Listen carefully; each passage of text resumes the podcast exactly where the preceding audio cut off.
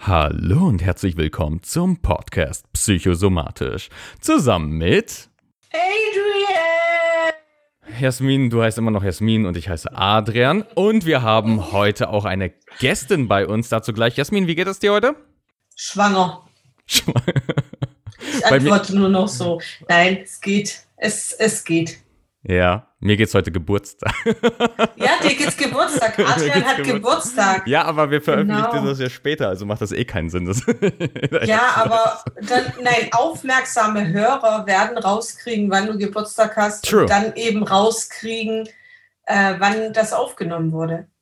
Richtig. Also ist das gar nicht so schlimm. Jasmin, möchtest du die Gästin einleiten? Ich, ich finde es immer schön, wenn die das selber macht. Ach so, ja? Also kleinen Trommelwirbel für dich. Stell dich vor. Hi, ich bin Luisa. ich bin als erstes Mal dem Podcast. Ich habe keine Ahnung, was ich sagen soll. Ähm, ich bin Personal Trainerin. Ich mache TikTok und Instagram. Und ja, ich mache halt viel Sport, ne? Das ist auch so ziemlich das Einzige, was ich kann. Traurig, aber wahr. Ja. Du hast da mit Adrian schon mal was gemeint. Genau, genau. Wir können beide nichts. Das ist gut. Fühle ich mich direkt aufgehoben. so sieht's aus. Ja, Luisa, ey, wir freuen uns ungemein, dass du dir die Zeit genommen hast, weil wir dir auch schon ein bisschen länger folgen, beziehungsweise Jasmin ist ja ein richtiger Fangirl von dir und hat dann gesagt, Adrian, folg mal bitte Luisa, äh, die macht so geile TikTok-Videos. Das Problem war, ich gucke kein TikTok und dann, ah, Luisa hat ja auch noch Instagram und seitdem äh, verfolge ich dich auch auf Instagram. Und was uns einfach aufgefallen ist, also erstmal, was mir aufgefallen ist, ohne dass jetzt äh, Jasmin mich unheimlich geprimed hat, du bist ein wahnsinnig lebensfroher Mensch. Also jedes Mal, wenn ich eine Story von dir sehe, sehe ich immer ein Lächeln und immer eine gewisse Authentizität. Und auch wenn es dir, ich sag mal, vielleicht nicht ganz so gut ist, geht, merkt man das auch im Sinne von, dass du vielleicht das mal kurz rauslässt. Und dann geht's dir eigentlich wieder wunderbar. und das ist irgendwie, irgendwie so beneidenswert fast schon. Ich glaube, deswegen folgen dir auch tatsächlich sehr, sehr viele Menschen, weil du einfach diese gewisse Ausstrahlung hast. Und wir würden auch gerne viel, viel mehr über dich erfahren und auch über diese Laufbahn. Zuallererst, Jasmin, willst du noch irgendwas zu äh, Luisa sagen? Wie, wie hast du sie vielleicht kennengelernt? Ja, ich muss da jetzt voll abliefern, da du mich als Fangirl hier geoutet hast. Ja, ich hätte ohne TikTok die Pandemie nicht überstanden. Ganz ehrlich, das ist äh, ein, ein richtiger Bestandteil meines Lebens geworden, äh, TikTok. Ähm, und äh, was mir bei dir äh, so positiv aufgefallen ist, dass man natürlich, du bist Personal Trainerin, das heißt, du bist bei TikTok, das heißt, jeder fragt dich nach dem perfekten Diätrezept und all deine Antworten waren einfach so, so richtig. So, also, also nicht so, ja, also ihr müsst halt einfach ab 18 Uhr keine Kohlenhydrate mehr und nimmt doch bitte Datteln und ähm, ja, also dieser ganze Bullshit, den Adrian und ich uns im Privaten schicken und uns dann drüber totlachen. Ähm, sondern man hat bei dir richtig gemerkt, ähm, da ist ein Know-how dahinter und wenn du etwas nicht weißt, dann beliest du dich und schaust, was für Infos du kriegen kannst. Ähm, und das ist mir unheimlich positiv aufgefallen. Und natürlich ähm, deine Geschichte, weil äh, das verbindet uns. Ich habe auch eine Essstörung gehabt, du ja auch. Und ich finde das einfach toll, wenn ich sehe, wie jemand sehr offen damit umgeht. Und auch, ähm, das war vor ein paar Wochen, Monaten, gab es ja auch kontroverse Kommentare, was du dir nicht erlauben dürftest, Leute anzusprechen, dass du dann einfach dazu stehst, wer du bist, wer da, was deine Geschichte ist und was deine Meinung dazu ist.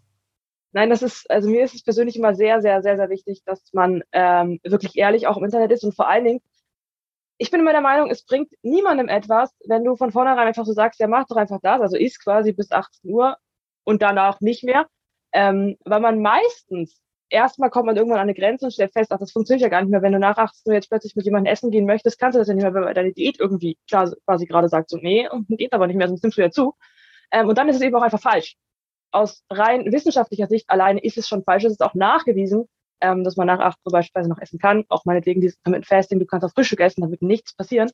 Ähm, es sind immer so ganz, ganz kleine, mini kleine Prozentsätze, die da irgendwas ausmachen würden, die vielleicht für Leistungssportler irgendwie wichtig sind, aber für die normal äh, lebenden Menschen einfach komplett irrelevant. Im Gegenteil, sogar meistens noch ein bisschen stressiger. Und ähm, da ich ja Börsentrainerin bin, habe ich auch in dem Moment schon diese Verantwortung, dass ich sagen kann, okay, wenn meine Kunden jetzt auch keine Erfolge sehen, weil ich den irgendeinen Bullshit auftische, das bringt mir ja auch gar nichts. Also damit kann ich ja auch nicht verkaufen, damit kann ich ja nicht leben. Wenn ich meinen Kunden anlüge und die sagen, ja, mach hier das mal, das funktioniert bestimmt, dann funktioniert das einfach gar nicht, weil das einfach irgend so ein, so ein Hula-Hoop-Trend meinetwegen auch ist, ähm, der mal kurz gehypt ist und danach wieder abflacht. Es überrascht mich jetzt gar nicht, dass der Hula-Hoop-Trend auf jeden Fall in einem deiner Sätze vorkam. Wusste sein. Funktioniert das nicht? Funktioniert das nicht, dass man durch einen Hula-Hoop-Reifen nur am Bauch Fett verliert? Tatsächlich nicht, nein. Oh, jetzt, jetzt bin ich raus.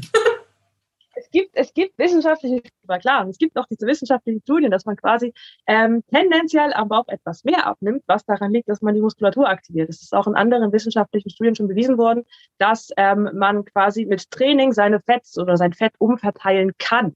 Das ist aber auch nicht bei jedem Menschen so und diese Garantie hat man auch nicht. Und jetzt von wegen so, ja, ich mache jetzt Hula Hoop und dann nehme ich nur am Bauch ab und krieg super die schmale Taille das ist Wunschdenken, aber ganz hartes Wunschdenken. das Ziel von der ganzen Sache. Wisst ihr, was ich komisch finde? Ich habe von diesem Hula-Hoop-Trend einfach nichts mit, so gar nichts mit. Naja, äh, Adrian, in, du, du, bist ja auch, du lebst ja auch ein bisschen in deiner eigenen ja. äh, Bubble. Die hat sich zwar jetzt ein bisschen verändert vom reinen Bodybuilding äh, rüber ähm, zum, warte, ich sag gleich richtig, Kraft, drei Kraftsport. Ach so, Kraft-Dreikampf meinst du, ja, ja. Ja, das war ja fast das richtige Wort. Oh, ähm, dachte, jetzt, jetzt? jetzt? überleg mal äh, bitte hier so ein, es wäre es wär auf je, also wenn ich das sehen würde, würde ich absolut abhalten, wenn so ein Bodybuilder schön kurz vorm Wettkampf noch vor der, vor der Bühne bitte eine Runde Hula Hoop macht. Das wäre der Hammer, oder? Ich wüsste nicht, wo er die Energie hernimmt. ja, stimmt. Er da einfach um. mit einem pinken Hula-Hoop um die Hüfte. Aber okay. Ja, es ist auch nicht schlimm, dass du das nicht mitkriegst, weil, ja, ähm, ja also sagen wir so, ich würde sagen, ich lasse den Leuten den Trend, ja, weil wenn sie Hula Hoop machen und das sind ja, dann machen sie ja Videos und sie machen das wirklich jeden Tag, dann bewegen sie sich ja. Also das Eben. ist ja schon mal ein positiver Effekt, ja.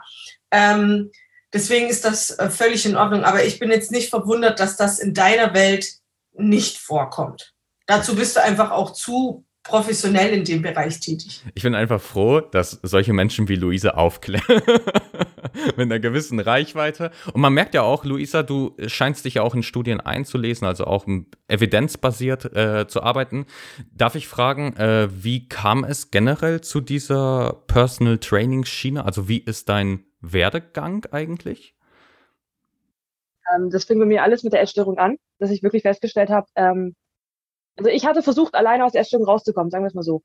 Ähm, bei mir war von vornherein klar, dass ich auf gar keinen Fall in die Klinik gehen kann und werde, weil ich ein Mensch bin, der sich nicht sagen lässt. Also wenn du dich vor mich stellst und sagst, mach das mal, dann frage ich dich, warum? Und ich habe auch noch diesen Trotz, dass ich sage so, nö. Ähm, das heißt, ich musste wirklich selber verstehen, wie ich es schaffen kann, rauszukommen und was mir jetzt wirklich hilft. Und da ist natürlich auch jeder Mensch sehr individuell.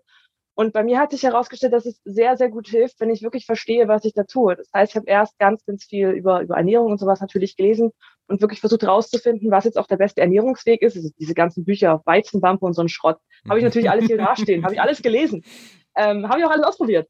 Aber auch jedes Mal diese, diese Gegenstudien dann irgendwann noch im Nachhinein gelesen gehabt und festgestellt, ach nee, warte mal, das ist ja eigentlich kompletter Bullshit.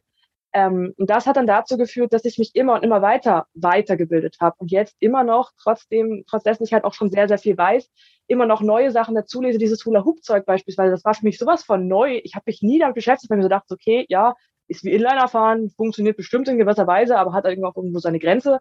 Ähm, hatte mich sogar verwundert mit dieser Fettumverteilung. Das hätte ich auch nicht gedacht. Da war ich selber so, dass ich mir denke, so, wow, das hätte ich jetzt echt, das ist jetzt hier neu.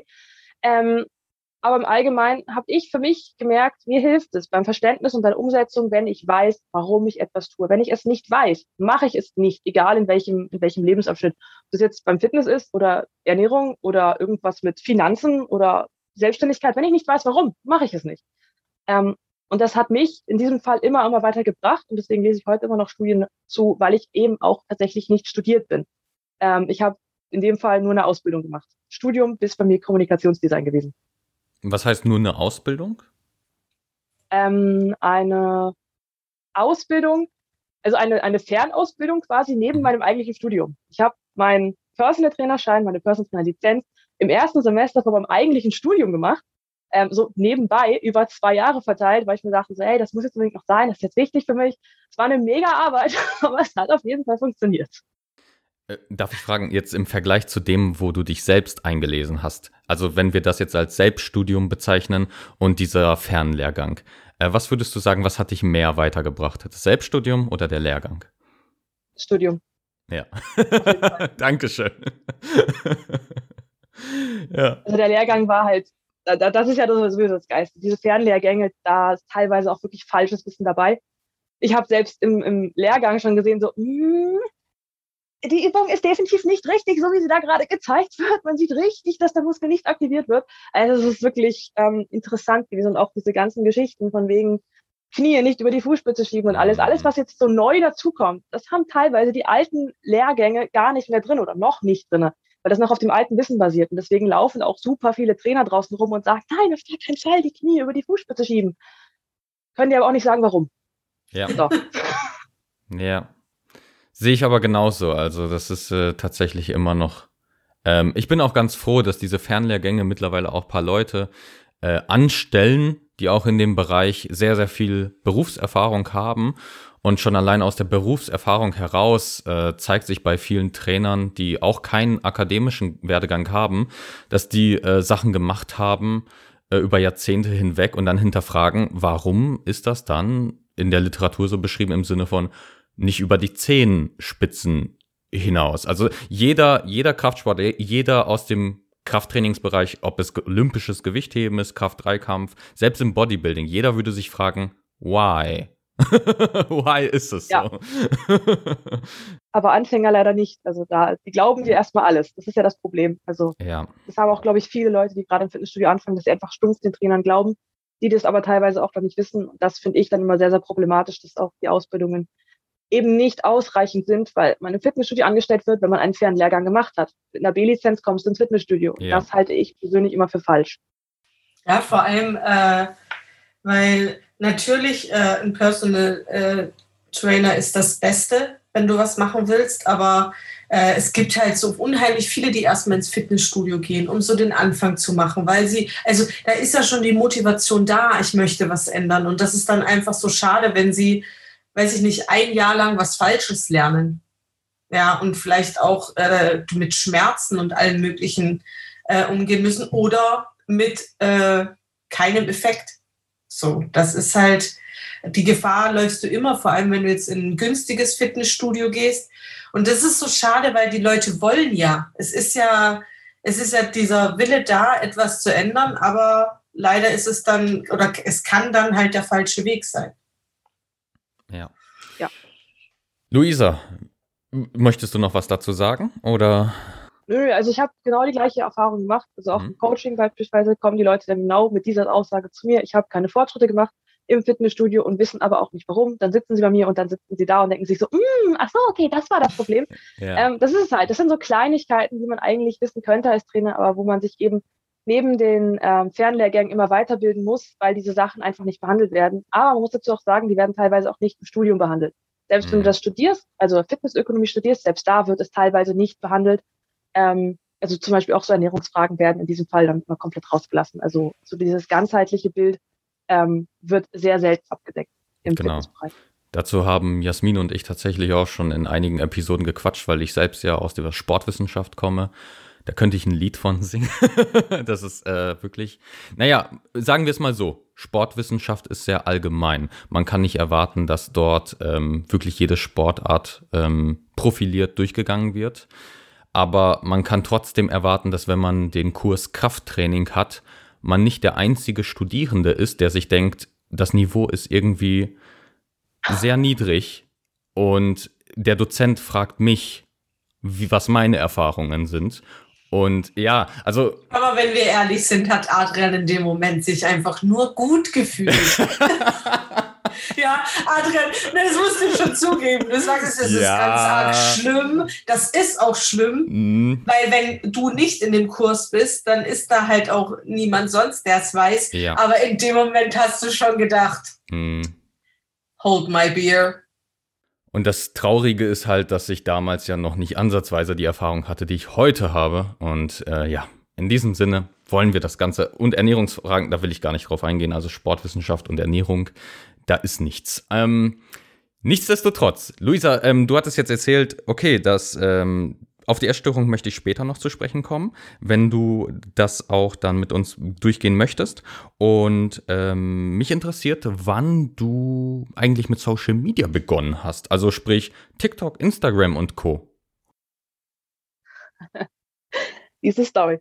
Ähm, ich hatte vor insgesamt, glaube ich, drei Jahren, also quasi parallel zum Fitnessstudio ungefähr angefangen mit, mit Instagram. Weil ich, als ich im Fitnessstudio angefangen habe, die Idee hatte, okay, man könnte ja auch Personal Training machen. Und ich dachte mir so, ja, okay, ähm, fürs Personal Training ist es ja sehr sinnvoll, auch mal so ein paar Follower zu haben. Mein Ziel war, 5000 Follower zu erreichen bei Instagram. Ähm, ja, nicht so ist. Ich habe es geschafft, würde ich so sagen. Ähm, mehr war da aber auch nicht. Und ich hatte auch fast aufgehört gehabt. Jetzt lag es nicht daran, dass ich irgendwie keine Erfolge hatte, sondern einfach nur daran, dass ich, dass mein Freund, mein damaliger Freund, ähm, ein bisschen Problem damit hatte und ich mir dann dachte, okay, äh, wenn er es nicht so mag, dann höre ich halt damit auf erstmal. Ja gut, dann war Schluss, dann habe ich weitergemacht. Ähm, Und was lernen wir daraus? Was lernen wir daraus? Menschen niemand, sind hinderlich. Menschen sind hinderlich und niemand sollte etwas aufgeben für einen anderen Menschen. Merkt euch hm. das. Bitte alle, egal für was.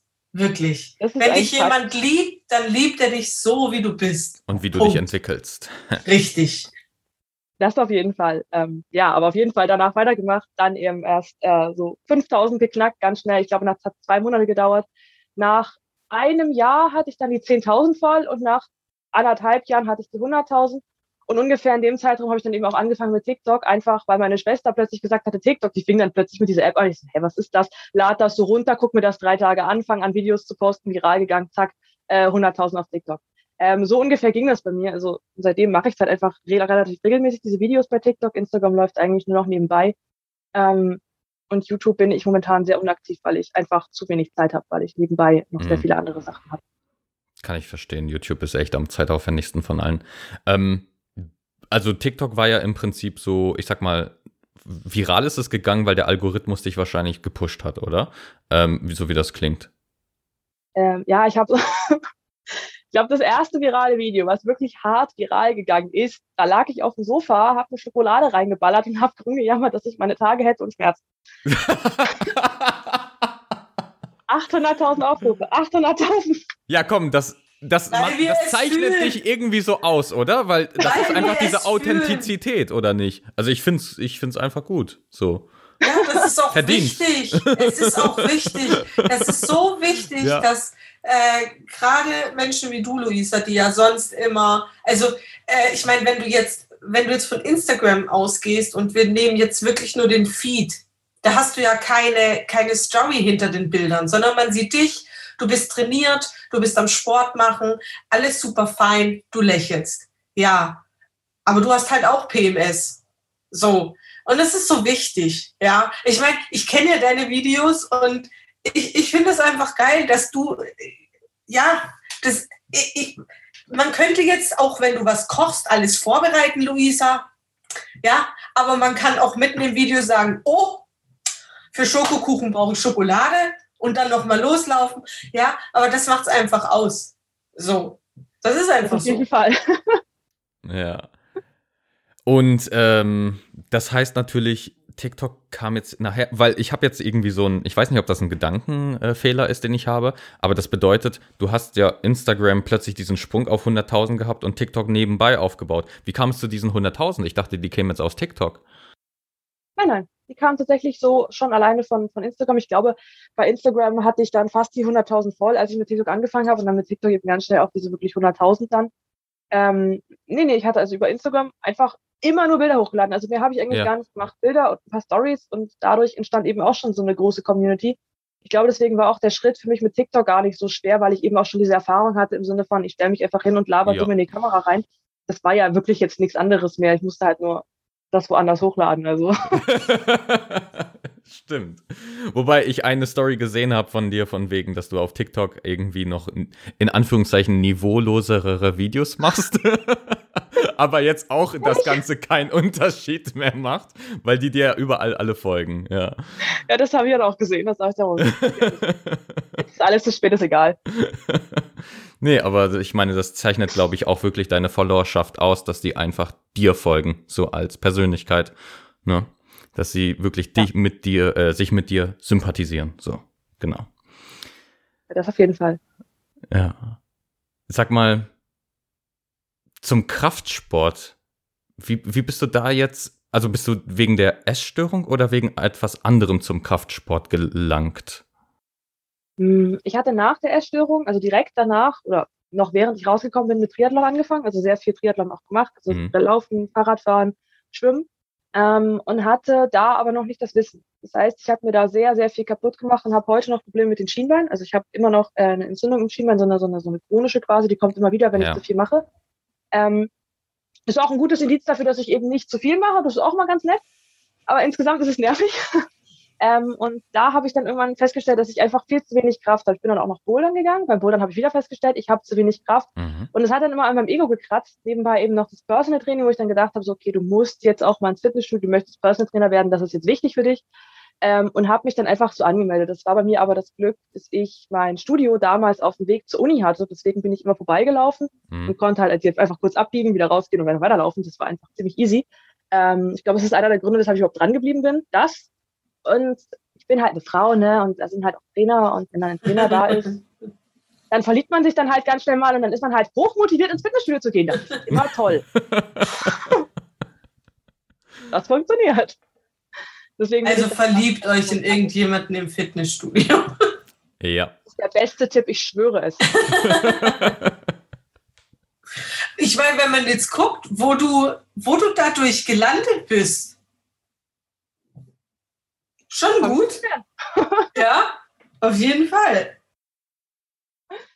Und Luisa, hattest du, hast du beim Kraftsport auch gewisse ähm, Systematiken, nachdem du trainierst, oder machst du einfach frei raus oder machst du irgendwie Bodybuilding-Trainingspläne? Wie sieht es da aus? Weil es, es, interessiert mich auch persönlich, muss ich sagen.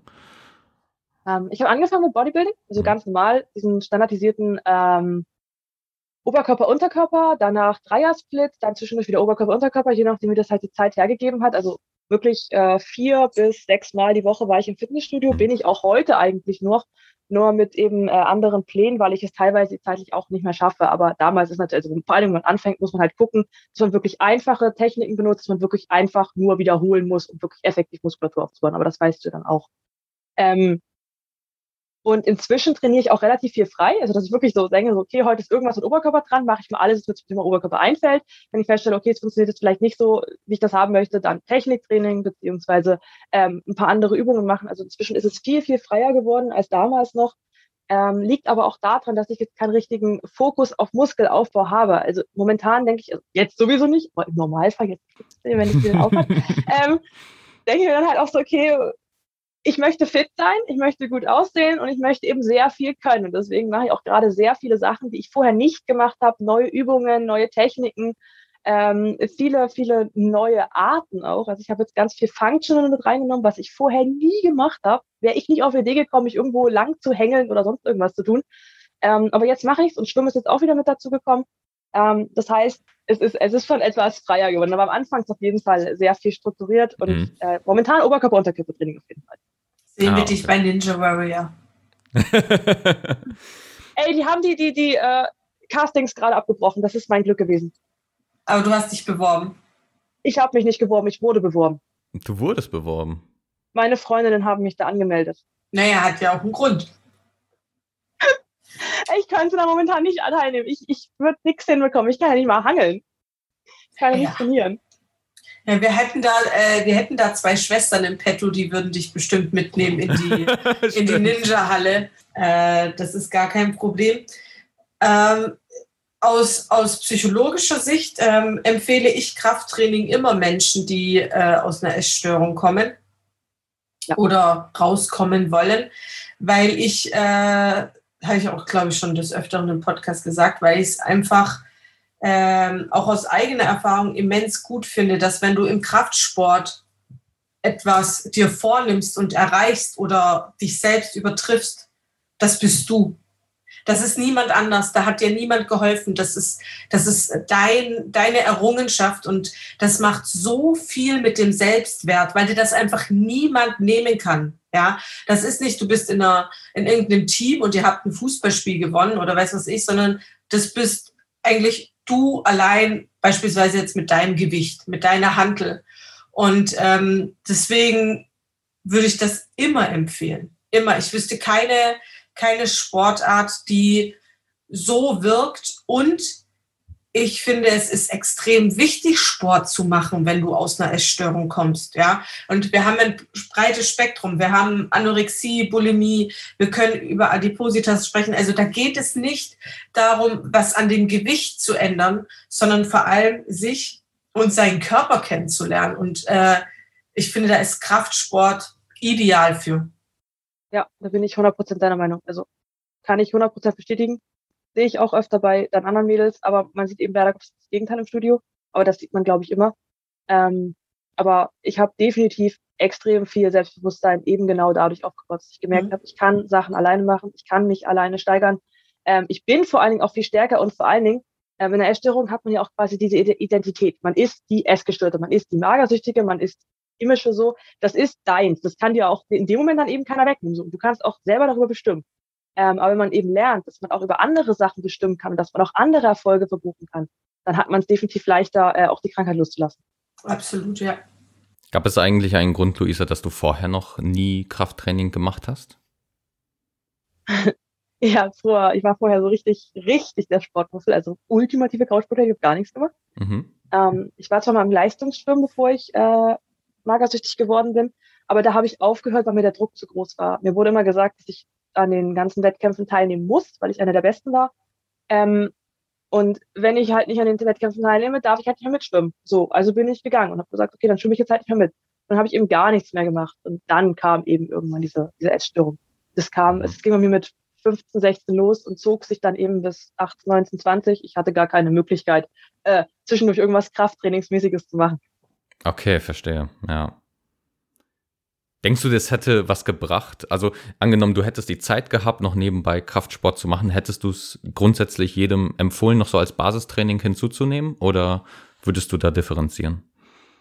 Also Kraftsport im Allgemeinen empfehle ich jedem. Ähm, jetzt allein in der Magersucht ist halt wirklich das Problem, dass man nicht rauskommt, auch wenn du Kraftsport machst, du kommst nicht raus, wenn du es nicht möchtest, wenn du wirklich so daran festhältst, dass es deine Identität ist, dass es deins ist, dass du diese Kontrolle brauchst, dann wirst du nicht aus der Magersucht rauskommen. Du schaffst es wirklich nur, wenn du sagst, ich will leben, ich will was erreichen und ich möchte eben auch normal leben in diesem Fall. Also wirklich normal essen, keine Gedanken machen darüber, das ist sowieso das Schlimmste, also die ganze Zeit an Essen denken, das geht einfach gar nicht klar. Ähm, aber generell, jeder, der die Möglichkeit hat, sollte auf jeden Fall, auch egal welcher Sport, auf jeden Fall Kraftsport machen, weil es eigentlich immer einen großen, großen Vorteil bringt, ein bisschen Muskeln zu haben. Ja, sehe ich absolut so. Also in der Sportwissenschaft spricht man ja wirklich von diesem Basistraining im Sinne von hier, jeder braucht ein bisschen Hypertrophie, egal was für eine Sportart. Natürlich kann man da differenzieren, aber grundsätzlich bietet es sich immer an und Du hattest es eben auch schon gesagt, Luisa, du machst jetzt auch andere Bewegungsformen im Functional Training. Ähm, auch da, also ich ich bin auch jemand, der sich zwar zurzeit sehr spezialisiert auf eine Kraftsportart, aber früher auch sehr viele andere Sportarten gemacht habe. Und ich bin sehr, sehr froh, dass ich die alle durchgemacht habe, weil ich mich sonst heute bei Klienten bisschen dumm fühlen würde, wenn ich da zum Beispiel so ganz basic Bodyweight-Übungen nicht hinbekomme, die ich natürlich heute alle habe, weil ich äh, Calisthenics früher gemacht habe. Wirklich und dadurch so, ich würde das so abfeiern, wenn du mir eine Übung vormachen willst und die klappt nicht. weißt du, wie gut ich mich da fühlen würde? ja. Naja, auf jeden Fall verstehe ich das, weil, weil als äh, Trainer, Trainerin solltest du einfach einen gewissen Horizont haben ne? und da erweitern. Und das, das differenziert natürlich nochmal Trainer von, äh, vom, vom Sportler selbst. so meine Empfindung. Genau. Ja, ich mit. genau. Ähm, du hattest jetzt schon ziemlich viel über deine ähm, Essstörung gesprochen. Mm, du hattest jetzt gesagt, es hatte in diesem Couch Potato in dieser Phase ähm, angefangen. Ich, ähm, können wir da so ein bisschen tiefer reingehen? So im Sinne von, gab es da irgendwie einen besonderen Moment, was das Ganze irgendwie ausgelöst hat? Ja. Ähm, ich saß da, also ich war da bei meinem Vater, das war, ich glaube, es waren Herbstferien, ich weiß es nicht mehr genau. Ähm, bei meinem Vater auf dem Sofa, so richtig gechillt, so komplett normal alles. Und ich habe mir die Fußnägel lackiert und saß so richtig komisch auf dem Sofa. Sodass man halt so Bauch gesehen hat, was ja jeder hat, wenn man halt so mhm. sitzt. Ähm, oder Fingernägel. Irgendwas auf jeden Fall. Irgendwas, was Frauen machen. Ähm, und ich glaube, wir hatten. Männer dürfen sich auch die Fußnägel lackieren. ich wollte es nur sagen. Ja, ja, Gleichberechtigung ist weiß. Absolut. In Babyblau auf jeden Fall. Ich habe davon so ähm, ich glaube, wir hatten dann auch Germany's Next Topmodel und so einen Scheiß geguckt, was man halt so auch als 15-Jährige guckt. Und ich habe mich plötzlich richtig dick gefühlt. Also so, das, das war so aus dem Nichts. So, scheiße, ich bin dick. Ich bin wirklich aufgestanden, zum Laptop gegangen und habe Diäten gegoogelt. Ähm, dann bin ich dann natürlich, wenn man eingibt, wie nehme ich am besten ab, kommt man bei wie äh, so, so 200 Kalorien nur noch am Tag, 300 Kalorien, mm. 500 Kalorien am Tag, so Hauptsache wenig Kalorien und habe das einfach ausprobiert. So zwei, drei Wochen, ähm, als ich halt bei meinem Vater war, ich habe es nicht lange durchgezogen, weil ich hatte halt mega Hunger und lag auf dem Sofa und habe mich nicht mehr bewegt. Ähm, aber es war letztendlich der Einstieg wirklich da rein und ich, ich konnte dann, die, die, dann diesen Gedanken auch nicht mehr loslassen, von wegen, ich bin dick und ich muss abnehmen. Ich war nie dick, ich war eigentlich immer untergewichtig. Ähm, also von vorher, weil Mhm. Proportionen mhm. und so, lange Beine, man ja. ist halt viel leichter, das ist normal. Ähm, aber das war dann trotzdem dieser Gedanke und das zog sich dann halt über mehrere Monate. Dann ging das Gewicht zwar ein bisschen runter, dann ging es immer wieder hoch und runter. Also es ist halt wirklich der komplett typische Verlauf von, von der Magersucht, dass man erstmal abnimmt, dann wieder ein bisschen zunimmt, weil man auch ein schlechtes Gewissen hat, weil man müde ist, schlapp ist, sich krank fühlt, wie auch immer, alles, was halt dazugehört. Ähm, und es geht aber trotzdem immer und immer tiefer. Also selbst wenn das Gewicht steigt, sinkt es beim nächsten Mal etwas tiefer und dann wieder etwas tiefer, ähm, sodass ich eben irgendwann wirklich quasi lebensbedrohlich tief unten war. Möchtest du auch ein paar Daten für uns äh, nennen? Ähm, das waren damals auf 1,69 äh, 40 Kilo. Ich glaube, da war ich mit circa 17, 18. Also es war wirklich das ultimative Tiefsgewicht, da kam ich auch nicht mehr drunter. Ähm, und der einzige Grund war auch wirklich, dass ich dann äh, von den Ärzten gesagt bekommen hatte, dass ich wahrscheinlich nur noch ein paar Monate zu, zu leben hätte und ich mir dachte, okay, du kannst dich jetzt entscheiden zwischen sterben oder äh, einfach versuchen, da rauszukommen und irgendwas aus dem Leben machen. Und ich habe mich eben damals dann fürs Leben entschieden. Das war auch nicht von, von heute auf morgen, dass ich gesagt habe, okay, ich kann jetzt wieder normal essen. Aber dieser Gedanke allein schon hat gereicht, dass ich immer wieder versucht habe, ein bisschen mehr zu essen. Es fing halt an mit, ich mache Dressing auf meinen Salat. Das war es halt mhm. das erste so bisschen Nussmus. So ein halber Teelöffel.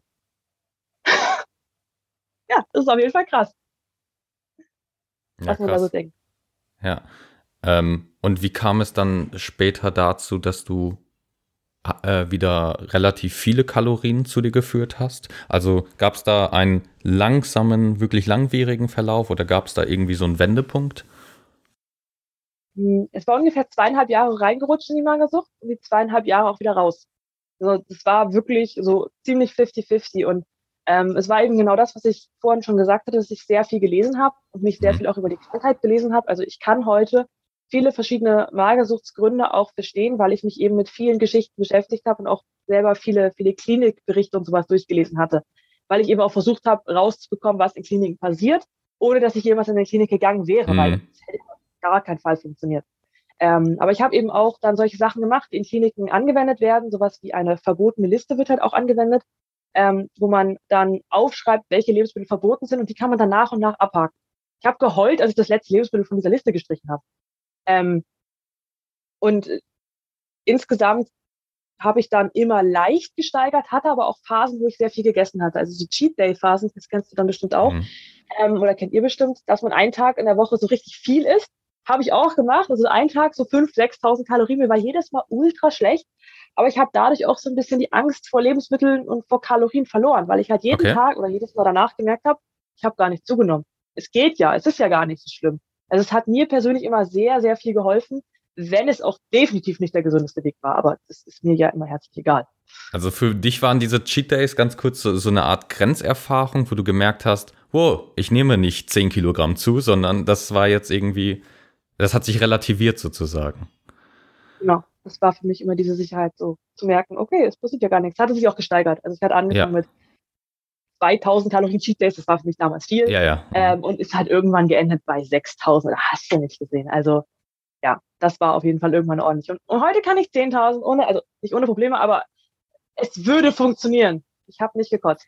Leute, wieso könnt, könnt ihr mir einer der Zuhörer erklären, warum wir immer mehr Menschen haben, die essen wie Adrian, als, als Menschen, die so essen wie ich? Äh, wow. Ich finde es toll. Ich find's ja, toll ich weiß. Vor allem, ich, ich man muss sich ja auch Luisa anschauen, ne? Und dann so stellt man sich vor, so viele Kalorien am Tag. Ist doch super. Lu Luisa hat nach dem Podcast auf jeden Fall ein Fangirl mehr und das heißt Amen. ja. Ne? Also, wir haben schon die, der, äh, dass äh, Luisa äh, Studien liest. Da war schon das erste Glitzern in, in Adrians Augen und jetzt könnten die zusammen essen gehen und der Laden müsste zumachen. Also. Sushi-Buffet mit Luisa. ja. Ja, Sushi. Direkt dabei. You Can Eat kommt ihr doch eh beide nicht mehr rein, oder? Ja, noch ja. ich, ich war noch nie. Ich muss, ich muss nach Corona ganz schnell Sushi. All you can eat. Direkt. Oh mein Gott. Die erste. Glaub, glaub mir, man wird nicht höflich angeschaut. ähm, also, was ich, was ich sagen äh, muss, auch wenn ich äh, also äh, in meiner Jugend war ich bestimmt in, in Bereichen von über 10.000 Kalorien, aber da sind wir ja schon äh, länger weg. Aber diese Grenzerfahrung oder diese Erfahrung überhaupt mit Ernährung ist ja auch das, was Adrian und ich auf jeden Fall bei jeglichen Konzepten aus einer Essstörung auf jeden Fall total wichtig finden. Ähm, ich als äh, psychologische Coachin sehe natürlich auch die psychologische Seite als sehr wichtig. Dazu darf ich, muss ich ganz kurz sagen, in einer Therapie, egal ob stationär oder ambulant, wird dir niemand sagen, was du zu tun hast. Es wird sich aber so anfühlen. Und es ist vollkommen okay, dass jeder seinen eigenen Weg sucht. Das ist das Allerwichtigste. Aber ähm, wir sagen ja auch immer, ähm, es braucht auch die Begegnung mit Ernährung. Und äh, das kann ein, ein Psychologe oder ein Coach anleiern. Aber da braucht es wirklich dann das Know-how dahinter, weil es dann auch darum geht, was kann man essen, wie kann man das essen. Also Luisa, Adrian und ich haben uns kennengelernt, weil er mein Ernährungsberater wurde, weil ich an den Punkt gekommen bin, wo ich nicht mehr weitergekommen bin. Ähm, und ich hatte furchtbar Angst vor Kohlenhydraten. Also Adrian versteht das bis heute nicht. Der denkt sich immer so geil. Ja. Nee, woher auch? Also du hast ja die Erfahrung nicht gemacht. Und ähm, wenn ich sogar ganz, ganz ehrlich bin, habe ich schon, ich habe ja gedacht, dass ich vor meiner Schwangerschaft total cool mit Kohlenhydraten wäre. Nein. Aber im ersten Trimester meiner Schwangerschaft du, du hast Gelüste auf Sachen und ich wollte einfach nur Kohlenhydrate essen. Ich habe Kartoffeln mit Nudeln gegessen oder mit Brot. Ich, ich mein, meine ganze Ernährung bestand nur aus Kohlenhydraten und auf der Waage ist gar nichts passiert. Hm. Und dann ist dieselbe Erfahrung wie bei dir gewesen. Ach so, ja, Kohlenhydrate sind halt auch nur Makronährstoffe.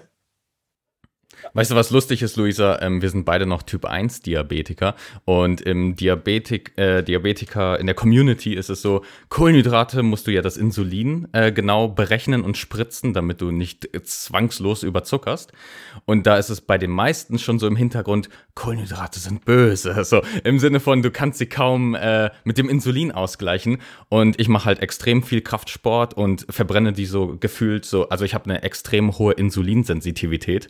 Und dann esse ich halt in der Mahlzeit gerne ab und zu so 200 Gramm Kohlenhydrate, wo Diabetiker dich so anschauen, so, was willst du dich umbringen? Ja, wir kriegen es ja auch, also äh, die Sache ist, dass es uns ja die Ärzte so erzählen. Ja. Ja, also wir kriegen das ja praktisch von unserem äh, diabetologischen äh, Fachteam äh, so beigebracht. Ja, aber ich habe, da habe ich was zugehört, Adrian, das wird dir gefallen, das war letzte Woche. Da hat ein Mediziner gesagt, auf die Frage, wie viel denn ähm, Ärzte in Studium über Ernährung lernen, mhm. hat er gesagt, Gott sei Dank nicht so viel, dann können sie nämlich die Scheiße, die sie ja. dort lernen, gleich vergessen. ist, ja, Und es ist, es ist einfach, es ist leider wahr. Es ist wahr, ja. Naja, hm, hm, hm. aber ich habe auch Erfahrungen mit der ketogenen Ernährung gemacht. In diesem Sinne weiß ich auch, was Kohlenhydratentzug bedeutet. Luisa, hast du das schon mal ausprobiert, ketogene Ernährung? Ja. Wie war's? Never, never. never ever. Okay. Ich weiß gar nicht, was mit euch los ist. Ihr seid, ihr seid richtige Püppis. Oh, Richtig scheiße. Ja. Ihr wisst schon, dass die schlechte Laune, die ihr da habt, dass die nur in eurem Kopf entsteht. Das ist nichts Körperliches.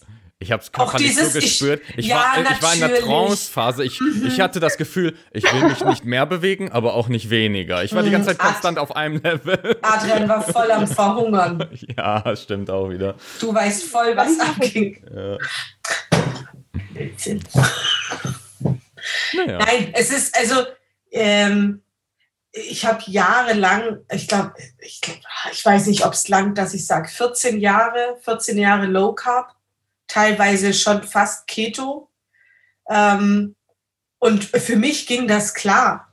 Also bis zu einem bestimmten Punkt, wo es dann nicht mehr klar ging. Aber ähm, ich, ich glaube, dass es da, ich glaube, wenn ihr beide, ihr kommt mit, mit eurer Ernährung klar und ähm, das ist wichtig. Und ich glaube, das ist auch dieser Punkt. Es ist so wichtig, dass die Menschen äh, verstehen, dass es nicht die Ultra-Diät gibt, ja, ähm, sondern dass wenn du dich vollwertig ernährst und du einfach dich gut fühlst und dich bewegst, dann ist da jetzt nicht irgendeine Brigitte-Diät, die du machen kannst, die dich dann, die dich besser fühlen lässt.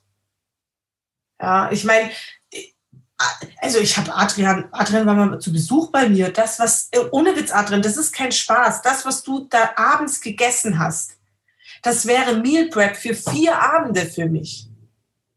So. Diese Geschichte Aber, hören die Zuhörer schon zum zehnten. Ja, weil ich das immer noch, weil ich das immer noch so verrückt finde. Und Luisa denkt sich gerade, hm, ja, wäre bestimmt ein gutes Abendessen gewesen. Ja. Und Luisa hätte oh. sich gedacht, wo ist meine Portion? Das ist ein Fakt. Das ist es halt. Also, wer Kraftsport macht und wer sich viel bewegt, der muss eben auch viel essen, weil es ja. funktioniert sonst nicht das System. Und entweder man ist ein Strich oder ähm, man macht halt 0, gar keine Fortschritte, auch nicht im Muskelaufbau. Das ist ja auch das, was ganz, ganz viele Frauen beispielsweise auch haben. Die haben Angst vor Kohlenhydraten, vor, vor allgemeinen Kalorien und können keine Muskeln aufbauen. Also, ja. Mm. Wissen und so und Kohlenhydraten, Energie. Geil. Wenn du jetzt solche Leute hast bei dir, Luisa, so äh, sagen wir dieses Beispiel, so vor allem Frauen wollen Muskeln aufbauen, äh, wie machst du das mit denen in der Regel? So im Sinne von, wenn du jetzt merkst, okay, da wird jetzt viel zu wenig gegessen? Ähm, ich setze eben wirklich auch viel beim Wissen an. Also dann geht direkt los mit, du musst essen, weil aus den Gründen, mit Beispielbildern und hast du nicht gesehen, mit wirklich Studienunterlagen. Ähm, natürlich nicht das, was, was ich jetzt so lese, dass man das nicht verstehen kann, weil das bringt ja gar nichts. Ähm, aber ich glaube, dass ich auch so sehr das, das, das richtige Beispiel dafür bin, weil ich genau das gleiche Problem hatte. Ich hatte auch Angst vor Kalorien. Ich habe auch im ersten halben Jahr 0, gar nichts aufgebaut an Muskulatur, weil ich nichts gegessen habe, weil ich da auch teilweise wieder kleine Rückfälle hatte in die Essstörung weil ich eben Angst hatte, zu viel zuzunehmen, zu schnell. Und diese Angst war am Ende komplett unbegründet. Ich habe danach angefangen, Kalorien in mich reinzuschaufeln wie sonst was und ich habe kein großartiges Fett zugenommen. Klar, ein bisschen Wassereinlagerung war definitiv da und ich kann auch nicht sagen, dass ich besonders stolz war auf meine Figur zu der Zeit. Ähm, aber ich habe dadurch ähm, eben das erreicht, was ich heute bin. Und das erreichst du auch wirklich nur, wenn du dich einmal traust und zunimmst ähm, minimal. Du kannst ja trotzdem, selbst wenn es dir nicht gefällt, mein Gott, dann nimmst du halt wieder ab. Das ist ja jetzt wirklich nicht das größte Hexenwerk, und da einfach sagt, okay, ist zu viel, mach jetzt eine Diät, zack, ist das Gewicht unten. Ähm, weil dieses Zurück gibt's ja immer. Aber dieses Ausprobieren muss man eben erstmal machen, um irgendwie weiterzukommen im Leben. Dieses über den Schatten springen, Komfortzone verlassen. Yay. ja, absolut. Sehr ja. schön. Gut, ähm, größten Fragen haben wir schon durch. Jasmin, ist dir jetzt noch eine Frage eingefallen? Ja, ich fand das letzte, was Luisa gesagt hat, äh, ziemlich, ziemlich wichtig. Ähm, dass, ja. wenn du dann anfängst, was in deinem Leben zu verändern und gehst in den Kraftsport und hast äh, wirklich, bist an den Punkt gekommen, wo du praktisch sagst, mein Hauptziel ist äh, Muskulatur aufbauen und nicht, ich möchte Konfektionsgröße XY haben und äh, die und die Maße, sondern es geht wirklich erstmal um die Muskulatur, ähm, musst du erstmal Masse zunehmen, weil du ja was umbauen willst. So und ähm, Adrian weiß das selber. Für mich war das zum Beispiel ganz arg schwer. Ja, ich habe da auch Adrian angerufen und dann habe ich gesagt, ich schmeiß alles hin und ich, ich hör auf. ja, heißt dann nicht. Tut dann auch einfach mal gut, jemanden anzuschreien, der nämlich gerade in dem Moment der Schuldige ist. Aber es ist wichtig, weil, also, und das geht ja auch Leuten so, die, äh, also Bodybuildern geht das ja genauso. Die haben genauso ihre Massephasen. Ja, also das, das, die kennen das halt auch. Das ist in der Szene dann auch, auch gar nicht ähm, so untypisch, dass da jemand dann einfach mal vielleicht ein bisschen aufgeschwemmter ausschaut und ein bisschen äh, ein runderes Gesicht hat. Ja, aber ich glaube, das ist wieder, wir haben so falsche Vorstellungen, dass äh, sobald du Sport anfängst, dass du halt super skinny und oh ja und oh, so, das ist halt äh, einfach nicht so, beziehungsweise es muss nicht immer so sein, weil wir alle verschiedene Menschen sind. Und das ist immer noch das Allerwichtigste, was du nie vergessen solltest. Deswegen fand ich das so gut, Luisa, dass du sagst, ja, da sah ich nicht so super aus, wie, also so, dass ich mich wohlfühle, aber du weißt, dass es dich zu dem gemacht hat, dass es dazugehört hat, zu dem, wie du heute ausschaust. Und so wie du dich gibst bei allen Social-Media-Kanälen, fühlst du dich ja unheimlich wohl in deiner Haut. Also heute auf jeden Fall deutlich wohler. Ich, ich ganz ehrlich, es ist trotzdem so, dass man immer irgendwo Makel hat. Das ist komplett normal. Da denke ich mir auch jedes Mal so, boah, kann das nicht einfach? Ja, es kann, aber es dauert halt immer eine Weile, bis es dann wirklich so ist, wie man das vielleicht auch haben will. Ähm, man kann ja auch quasi wirklich sehr, sehr viel trainieren, wie man das haben möchte. Es wird vielleicht nicht perfekt sein, aber man kann immer sehr nah dran gehen. Und dieses wirkliche, ähm, ich fühle mich wohl, obwohl ich nicht perfekt bin, das ist ganz, ganz wichtig. Und das lernt man eigentlich wirklich nur, ähm, wenn man wirklich versucht, äh, auch was zu ändern und sich auch selber so zu akzeptieren, wie man eben ist. Und ich glaube, das ist einfach ein Erfahrungswert, den irgendwie jeder sammeln muss auf eine Art und Weise. Und Leute, das gerade, dieser Satz, das ist Body Positivity. Das. Punkt. Period. Mehr will ich dazu nicht sagen. Wir haben schon so oft über das Thema geredet, aber genau dieser Satz sagt es aus. Du liebst dich so, wie du bist, aber das heißt nicht, dass du dich nicht verändern kannst. Ganz wichtig. Luisa, sagen wir, du hättest dein früheres Ich jetzt an einem, an einem Punkt, wo du dich gerade verändern möchtest, ins dahingehend, wo du heute stehst. Und wir wissen alle, du hast dich auch am Anfang wahrscheinlich, du musstest dich einlesen, du hast wahrscheinlich auch Fehler gemacht und, und, und. Hättest du dein früheres Ich, äh, könntest du deinem früherem Ich jetzt drei praxisnahe Tipps geben, drei Basic-Tipps. Was wären das für Tipps, um sozusagen wirklich, wirklich relativ schnell zum Erfolg zu kommen? Guck deine Technik bei der Kniebeuge an. ja, beugen. Ist auch meine, meine, meine Schwachstellung, ehrlich zu sein. Meine nicht mehr, aber meine Technik war. ah, nee, ich habe jeden Fehler gemacht. Also je, komplett alles, was man falsch machen kann, habe ich bei der Kniebeuge falsch gemacht. Das war wirklich, das war Highlight. Ähm, Genau, also das ist ganz, ganz wichtig. Das habe ich viel zu spät gesehen, weil ich zu spät mit Techniktraining angefangen hatte. Und das wäre definitiv das Erste. Ähm, dann war mir eben in der Ernährung ganz, ganz viel Problem. Da hätte ich auch, würde ich heute auch sagen, so sieh zu, dass du vernünftig isst. Nicht einmal am Tag ganz, ganz viel, sondern eben regelmäßig ein bisschen mehr. Lag auch daran, dass ich mir anfangs nicht getraut hatte, aber ist halt auch so ein Tipp, den man geben kann. Ähm, und das das letzte weiß ich nicht. Also vielleicht vertraue nicht jedem Menschen. Das ist bei mir auch noch so eine Sache, aber äh, das ist wahrscheinlich was, was jetzt, was mir tatsächlich zum Erfolg geholfen hat. Klar, klar man lernt irgendwann auch, dass einige Menschen einfach nicht ganz das Richtige sind. Ähm, aber trotzdem bringt es einen natürlich auch irgendwo weiter. Und ich glaube, ich weiß auch eigentlich, dass ich heute nicht der Mensch wäre, der ich bin, wenn ich diese kompletten Fehler nicht gemacht hätte. Also ich musste falsche Kniebeugen machen, um wirklich darauf zu achten, auf meine Technik zu gucken, weil Natürlich habe ich dadurch andere Technikfehler auch wieder vermieden, weil ich mich eben vorne vornherein belesen habe. Ernährungssachen sind natürlich auch, ich habe jetzt gelernt, okay, man muss gucken, dass die Ernährung jetzt doch irgendwo so ist, dass ich mich damit wohlfühle und nicht irgendeine Wissenschaft oder irgendeine Diätvorlage, die jetzt sagt, mach das so. Und eben auch dieses Menschenvertrauen ist halt auch so ein Lerneffekt, den wahrscheinlich jeder in seinem Leben irgendwo mal machen muss, dass man einfach vielleicht so sein eigenes Ding durchziehen sollte. Mhm. Finde ich aber sehr schön, dass du diesen letzten Punkt auch noch mit aufgegriffen hast, weil das ja nochmal außerhalb des Kontexts des Sports und der Ernährung steht. Und ich meine, letzten Endes, das, worüber wir sprechen, ist ja auch sehr ganzheitlich. Ne? Und deswegen freut es mich einfach, da nochmal über den Tellerrand hinauszuschauen.